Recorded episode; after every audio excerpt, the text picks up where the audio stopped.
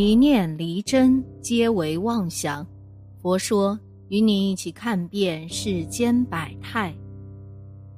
纵横香港娱乐圈，元老级别的人数呢数不胜数，而且在九十年初期啊，能够混得风生水起的巨星，不但自身能力过关，身后的背景也是十分雄厚。洪金宝在娱乐圈更是享有极高的地位。成龙、甄子丹都要喊一声大哥，就连香港黑帮大佬向华强看到洪金宝啊，也要笑脸相迎。洪金宝的长相和颜值更是坐镇整个娱乐圈，他的一举一动更是影响着这个香港影视业，而他的背景更是让人琢磨不透。成龙不敢说，向华强不敢惹。洪金宝用一生福报豪赌，稳坐大哥，如今七十岁却遭命运反噬，究竟是何原因呢？前段时间啊，谭咏麟在网上晒出与洪金宝的合照，他的状态让人大吃一惊。记忆中，洪金宝是当之无愧灵活的胖子，虽然身材没有其他武打演员好。但他的打戏也是干净利落，可照片中的他瘦到脱相，皮肤松弛，整个人老态龙钟，让人非常担心他的健康。现在的他比起刚开始减肥方法的时候已胖了不少，但还有很多网友直呼不敢认，现在的洪金宝与记忆中完全不是一个人了。大家之所以会那么惊讶，是因为没意识到时光在不知不觉中流失了。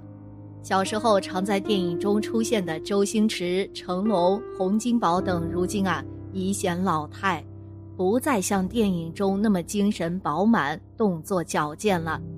洪金宝坐在轮椅上，七十岁的他身体状况着实令人担忧。一向身形就颇为壮实的他。依然挺着硕大的啤酒肚，他两鬓斑白，皮肤松弛，眼神无光彩，说话也有些说不清楚。更何况洪金宝如今啊已经七十岁了，年轻时留下的伤病，如今一点点显现出来。成龙此前呢也在采访中表示，自己现在的身体状况大不如前，拍电影时已不能再像之前那么拼了。但还是觉得自己付出是值得的。洪金宝作为一代功夫巨星，到了晚年也难怪身体会虚弱很多。此前，洪金宝还被拍到入院治疗，满头白发的他显得十分憔悴衰老，让人不禁唏嘘。看来呀，再厉害的武打明星也抵挡不了岁月的威力呀。洪金宝还是得好好注意身体呀。善良之人必有善福，善良之人心最美，积德行善，处处行。人种什么因得什么果，善恶真假终有分别。行善者有福报，作恶者有灾祸。人这辈子做多少善事，就有多少福气；有多少恶行，就有多少报应。入行五十九年以来。洪金宝大哥获奖无数，出演电影《爱的教育》出道，十四岁担任电影《大醉侠》的动作指导，二十岁前后创办洪家班，二十九岁凭借《败家仔》获得最佳导演，《提防小手》拿下金像奖影帝。洪金宝大哥用一生福报豪赌换来一生传奇。我们评价一个人呢，并非盯着他的缺点和所谓的黑料一番唇枪舌剑，而是应该把他放到历史背景之中、时代环境之下，看他有没有对这个时代的进步有推动作用，有没有大家值得学习的地方。显然啊，洪金宝做到了，只是盛极必衰。虽然金宝大哥取得了独一无二的成就。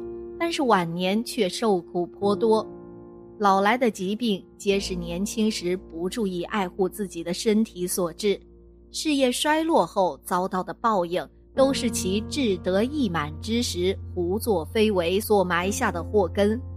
所以，一个有高深修养的人，生活幸福美满，事业处在巅峰，他会更加小心谨慎，在心力交瘁之时，肩负艰苦卓绝、难以克服的任务，生怕无所进展，让人耻笑。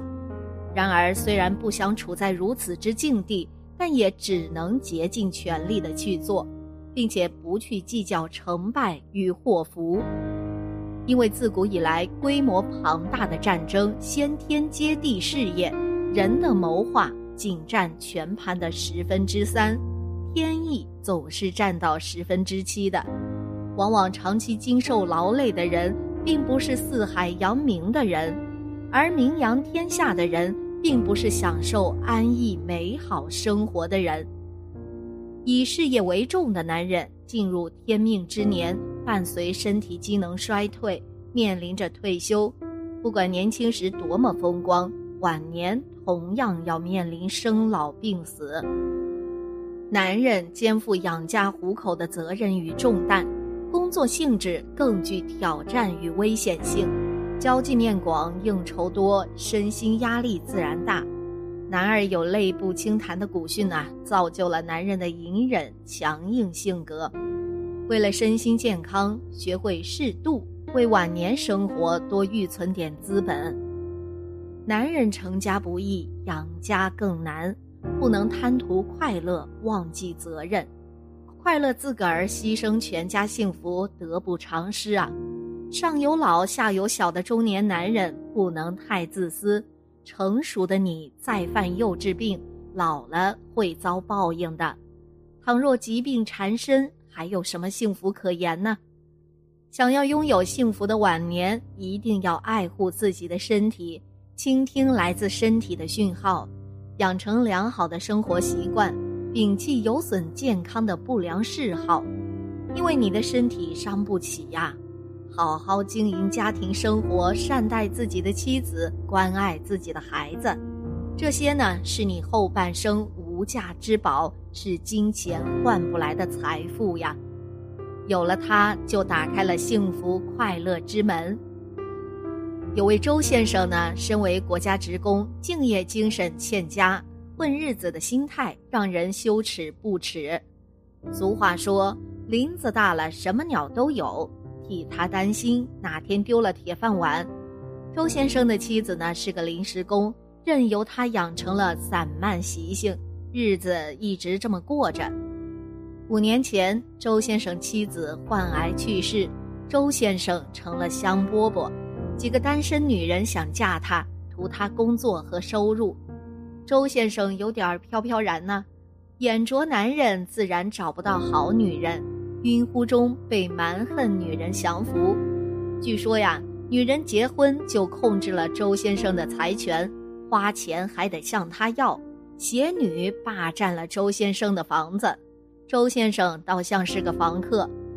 可怜周先生上大学的女儿放假回来没处去，母女欺负他，父亲不吭声。没娘的孩子好可怜呐，摊上这样的爹，一肚子委屈无人诉。嗜酒如命的周先生得了肝癌晚期，现任妻子卖掉了他的房产。带他住到乡下哥哥家，榨取他每月工资。可恨之人必有可怜之处。弥留之际的周先生不知醒悟没呢？